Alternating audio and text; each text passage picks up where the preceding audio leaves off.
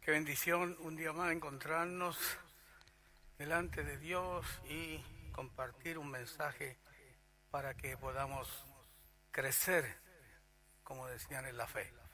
Vilken välsignelse att befinna oss än en gång här inför Guds närvaro och att dela budskap för att kunna växa.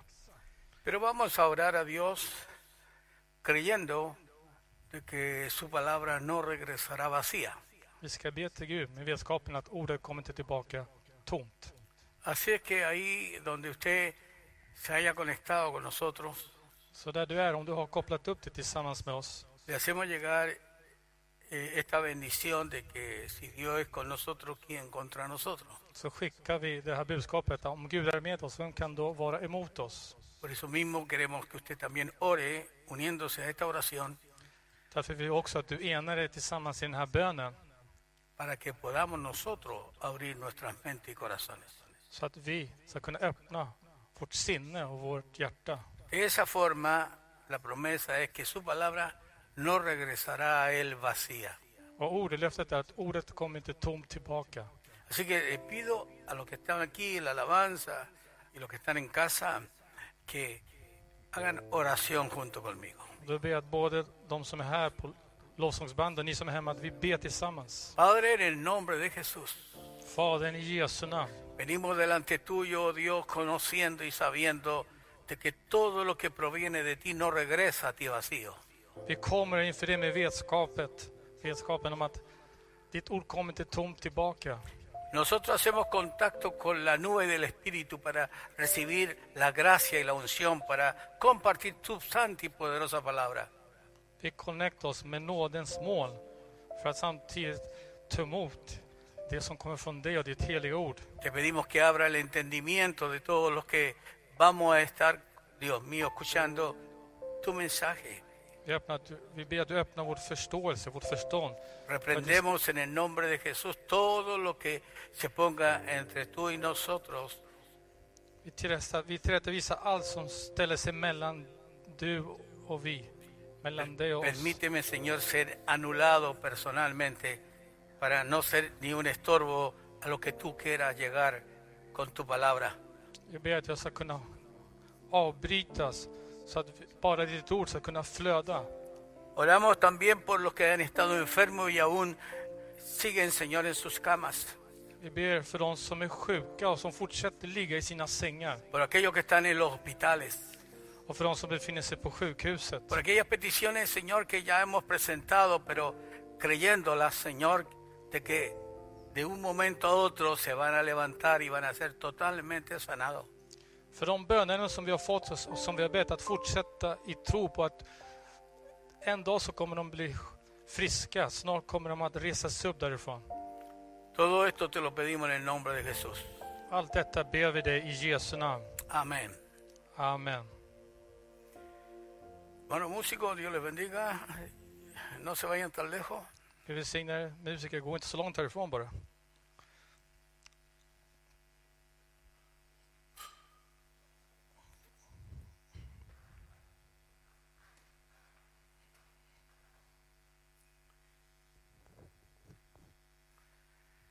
Hay poder en el nombre de Jesús. Det finns kraft i Jesu namn. Hay tres palabras que han estado gravitando en mi corazón, en mis pensamientos. Det finns tre ord som har snurrat runt och som jag haft i mina Tres tankar. palabras que las puedo eh, resumir en, en un todo, como que las tres no caminan una sin la otra. Som jag kan sammanfatta kort ner i en helhet. Att dessa ord är inte exakt samma sak. Y estas tres palabras eh, pueden eh, hacer que un creyente, que una iglesia eh, pueda estar en pie aunque pase lo que pase. Och dessa ord kan göra att en församling, att de kristna kan stå fasta oavsett vad som kan ske. Yo le pido al Espíritu del Señor, y al- en el nombre de Jesús, que Él lleve luz y entendimiento a lo que mis palabras a lo mejor no alcancen a llegar, pero el Señor sí puede abrir el entendimiento para poder captar lo que quiero decirle. Jag vill be en helig ande, helig ande att han kan föra ut ljus och förståelse till alla er.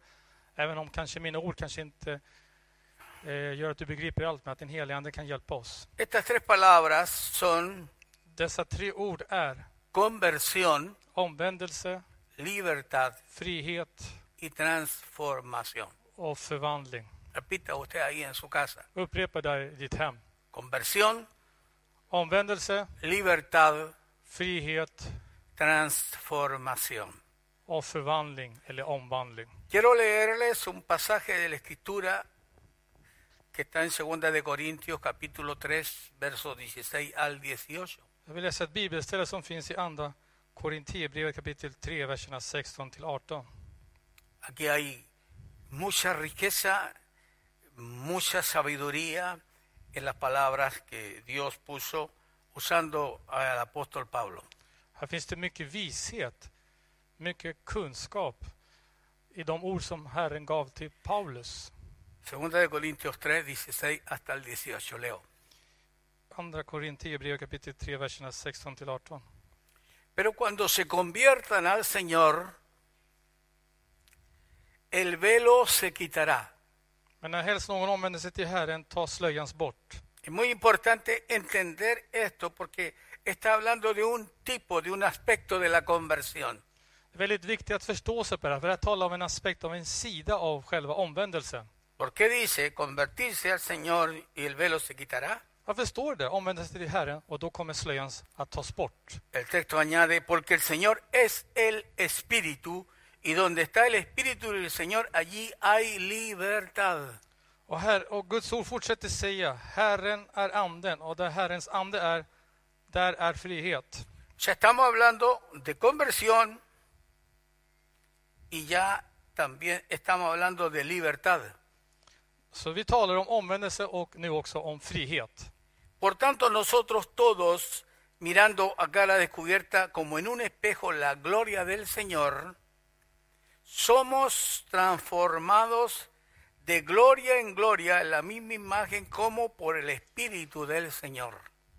Och vi alla som ett avtäckt ansikte skådar Herrens härlighet som i en spegel. Vi förvandlas till en och samma bild från härlighet till härlighet. Det sker genom Herren, anden. En estos versos que son tan profundos se encuentran estas tres palabras que quiero hablarles. I dessa verser som är så djupa så finner vi dessa tre ord som vi vill tala om. Encontramos la conversión, Vi kan finna ordet pero omvändelse, es una conversión al Señor. men en omvändelse till Herren Encontramos la libertad och vi kan finna frihet. y encontramos la transformación. Och vi kan också finna förvandlingen. En ese orden, Så i den här ordningen som vi cuando se ser, da ese orden, när man ger den här ordningen, la conversión al Señor så omvändelse till Herren conlleva a la libertad. leder till friheten. Y todo aquello conlleva luego a una transformación. Och sedan så leder detta till en förvandling. Si partimos por la primera palabra, conversión al Señor, Om vi börjar med första ordet, omvändelse till Herren. Leímos claramente en el verso 16 de este capítulo Vi läser ty tydligt från vers 16 från kapitel que 3. dice claramente, pero cuando se conviertan al Señor, Där det står tydligt att när- när, men när, någon- när, vad står det? när helst någon omvänder sig till Herren. no está hablando de convertirse al Salvador, está hablando de convertirse al Señor. Så det står inte om någon omvänder sig till frälsaren utan till Herren. El velo Slöjan, Se täckelsen, quitará. den kommer att tas bort.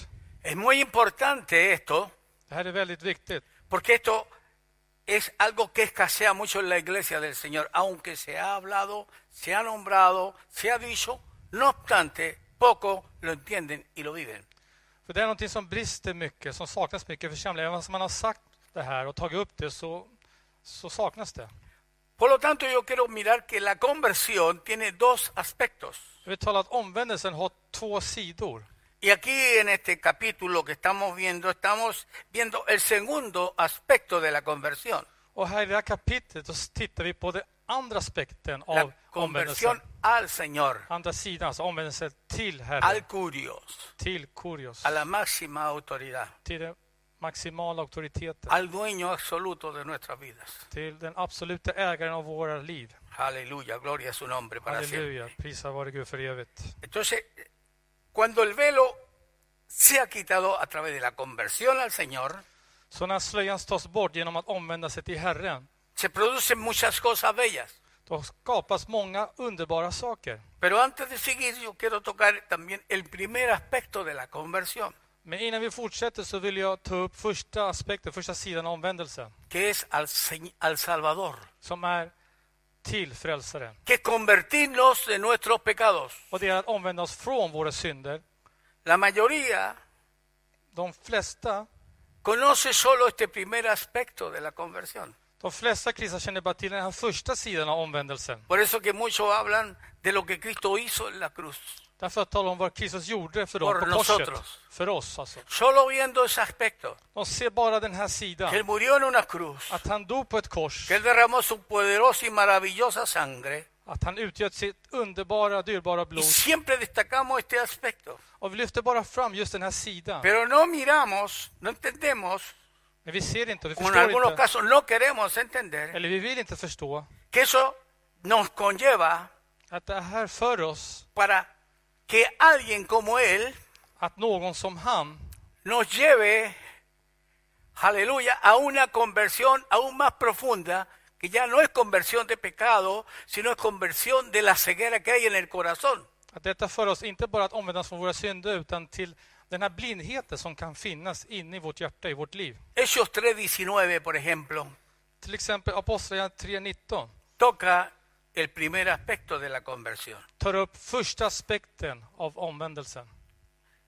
Dice así, Så här står det. así que arrepentíos y convertíos para que sean borrados vuestros pecados, para que vengan de la presencia del Señor tiempos de refrigerio. Ångra er därför och vänd om så att era synder blir utplånade och tider av vide- vederkvickelse kommer från Herrens ansikte. En este primer aspecto de la conversión, Så den här första sidan, aspekten av omvändelsen, usted y yo no hacemos nada por merecerlo. så gör vi ingenting för att förtjäna detta. Es la misericordia, el amor de Dios entregando a su Hijo para que Él muera por nuestros pecados. Det är Guds kärlek, det är Guds barmhärtighet när han utger sin son för att han ska dö för oss, för våra synder. Porque de tal manera amó Dios al mundo que Dios ha dado a su Hijo unigénito para que todo aquel que en Él cree no se pierda más, tenga que vida eterna. Men ty så älskade Gud världen att han utgav sin enda son för att var och en som tror på honom inte ska gå förlorad utan ha evigt liv. Entonces el favor de Dios hacia la humanidad, nosotros los pecadores. Så det är Guds favör till alla oss syndare, till världen. Pero el segundo aspecto de la conversión Men den andra aspekten av omvändelsen, es convertirse. det är att konvertera eller omvända Ahí sig. diga, debo de convertirme al Señor. Säg där du är, jag behöver omvända mig till Herren. Ya no está hablando del Salvador, está hablando del Señor. Nu talar inte längre om frälsaren utan om Herren. Está hablando de la cabeza de la iglesia. Han talar om församlingens huvud. Está hablando del principal, aleluya. Han talar om den främste. Está hablando de aquel que debe ser realmente honrado, glorificado en todos los aspectos dentro de una familia cristiana.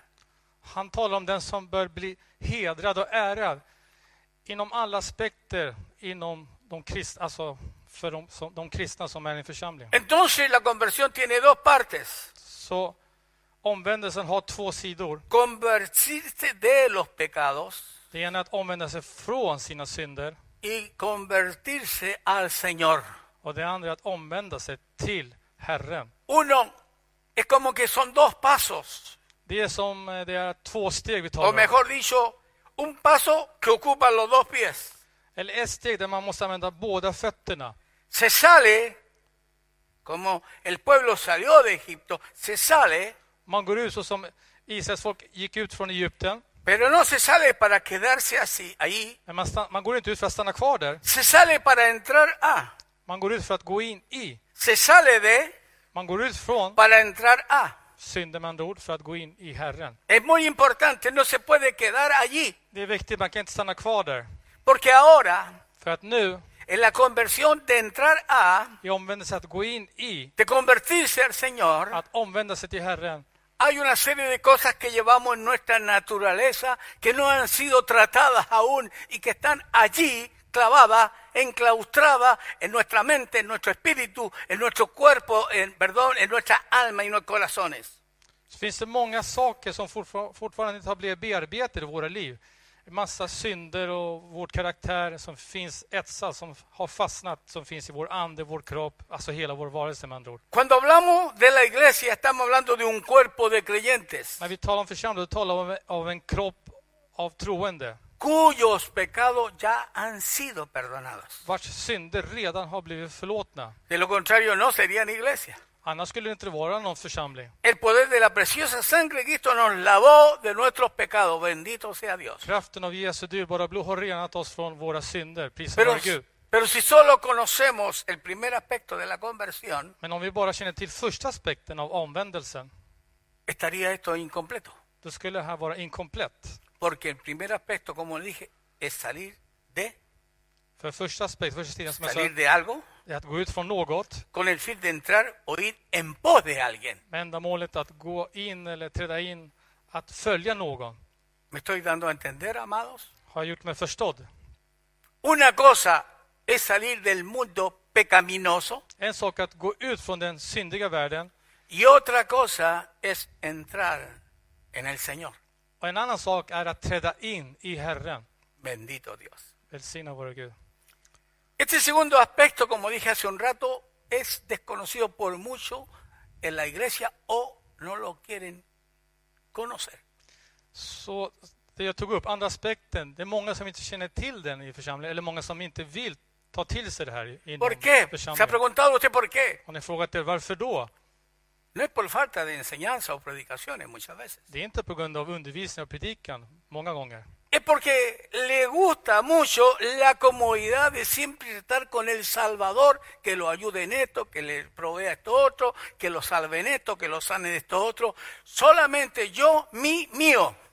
Jo, för de gillar den här bekvämligheten, att vara i bekvämlighetszonen. Att Jesus ska bara vara din bättre frälsare som ska hjälpa dig. Alltså allt ska kretsa runt dig med andra ord. Pero la conversión al Señor implica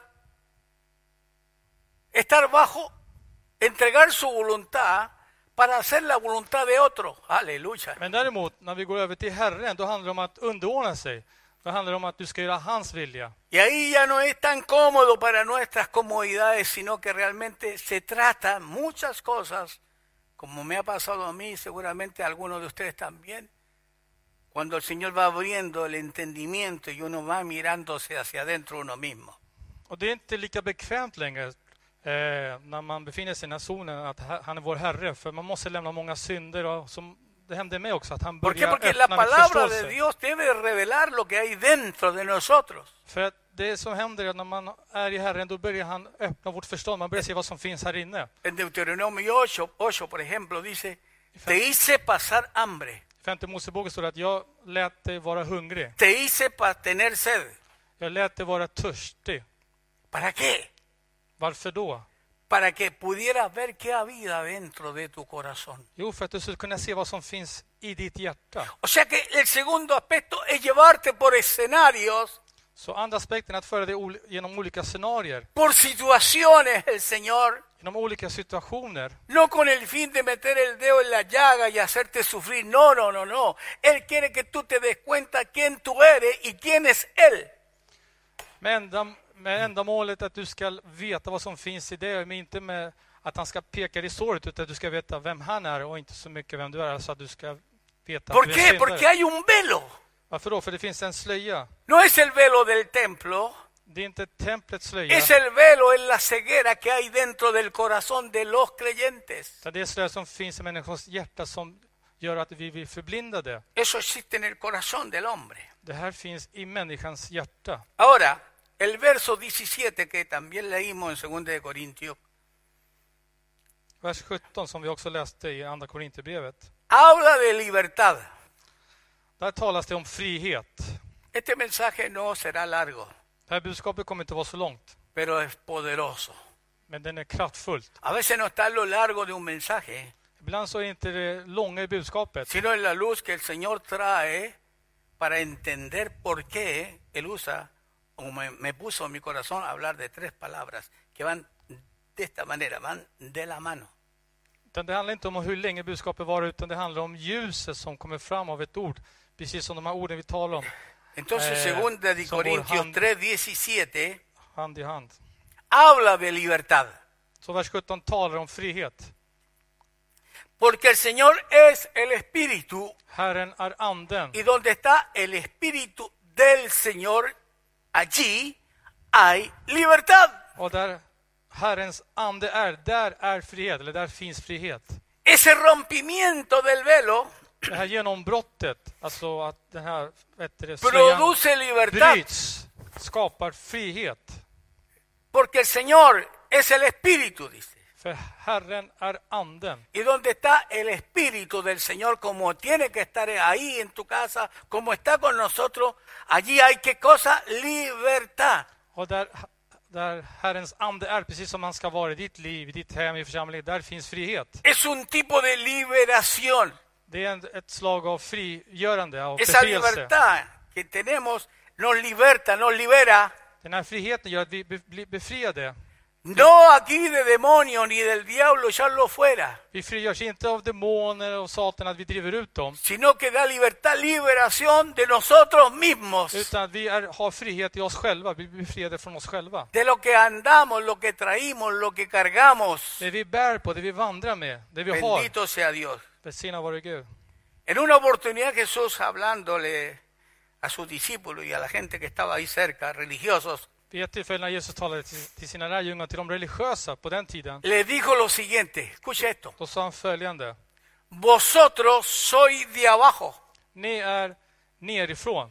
yo soy de arriba, Jag är från ovan, alltså från himlen. vosotros sois de este mundo, Ni är av den här världen. yo no soy de este mundo. Jag är inte av den här världen. El Señor estaba haciendo una división bien clara, Herren gjorde en delning, en väldigt stor, en klar delning här. quería que entendiesen los discípulos y los seguidores y aún los religiosos que buscaban ocasión para matarle siempre. Han ville att lärjungarna som följde och fariseerna skulle förstå, även de som ville döda honom.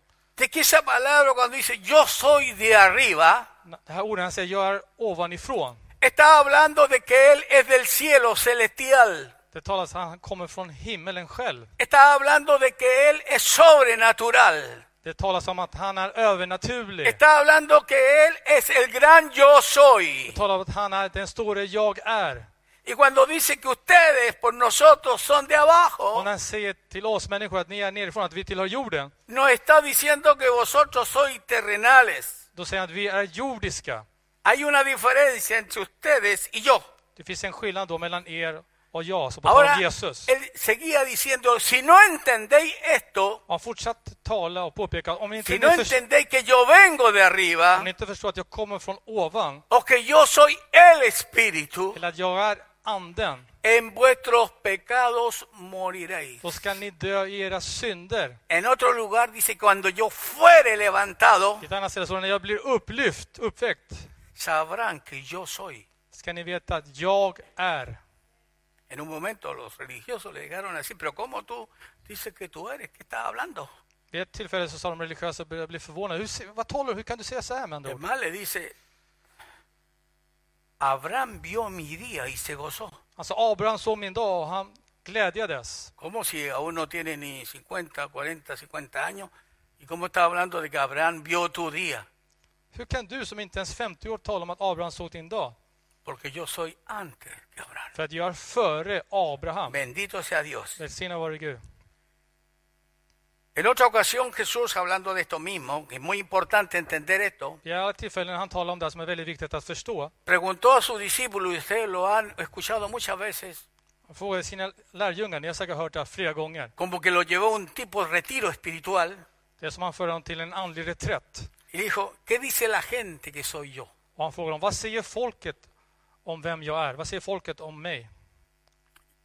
Uno decían, tú eres, dicen que eres Juan el Bautista, Några säger du är Johannes döparen, otro que eres Jeremías andra att du är Jeremia o algún otro profeta. eller någon annan profet. Pero quiero cambiarle la pregunta. ¿Y qué de- decís ustedes que yo soy? Jag vill förändra på frågan. Vem säger ni att jag är? Entonces vino revelación, diga revelación. Då kom uppenbarelse, säg uppenbarelse. Diga, la revelación es muy importante. Uppenbarelse är väldigt viktigt. La revelación la produce el Espíritu del Señor. Uppenbarelsen skapar Guds ande. Por eso que nosotros no andamos por letra, andamos por la revelación de la palabra. Därför så vandrar vi inte av bo- bokstäver utan av uppenbarelsen av anden. Av Entonces Guds ord. cuando vino revelación Så när uppenbarelse kom de arriba, från ovan, revelación del Padre, uppenbarelsen från Fadern, y Pedro dice por Jesús, tú eres el Hijo del Dios viviente, Peter säger du är den levande Gudens son. ¿qué le dijo Jesús? Vad sa Jesus då till honom? No te lo reveló, revelación, no te lo reveló carne y sangre, sino mi Padre que está en los cielos. Detta uppenbarade från uppenbarelse, inte kött och blod, utan min fader som är i himmelen. Iglesia, Jesús es más que un Salvador. Så Jesus är mer än en frälsare. Iglesia, Jesús es el Señor y el Señor está por sobre todos. Församlingen, Jesus är Herren och Herren står överallt. Y si no lo entiende y no se te revela, ente- no entenderás nunca por qué es tan importante la revelación del señorío de Cristo en nuestras vidas. Om du inte förstår detta, om inte det här blir uppenbarat till dig, då kommer du aldrig förstå att det är så viktigt med Herren, med herraväldet, med Jesu herravälde.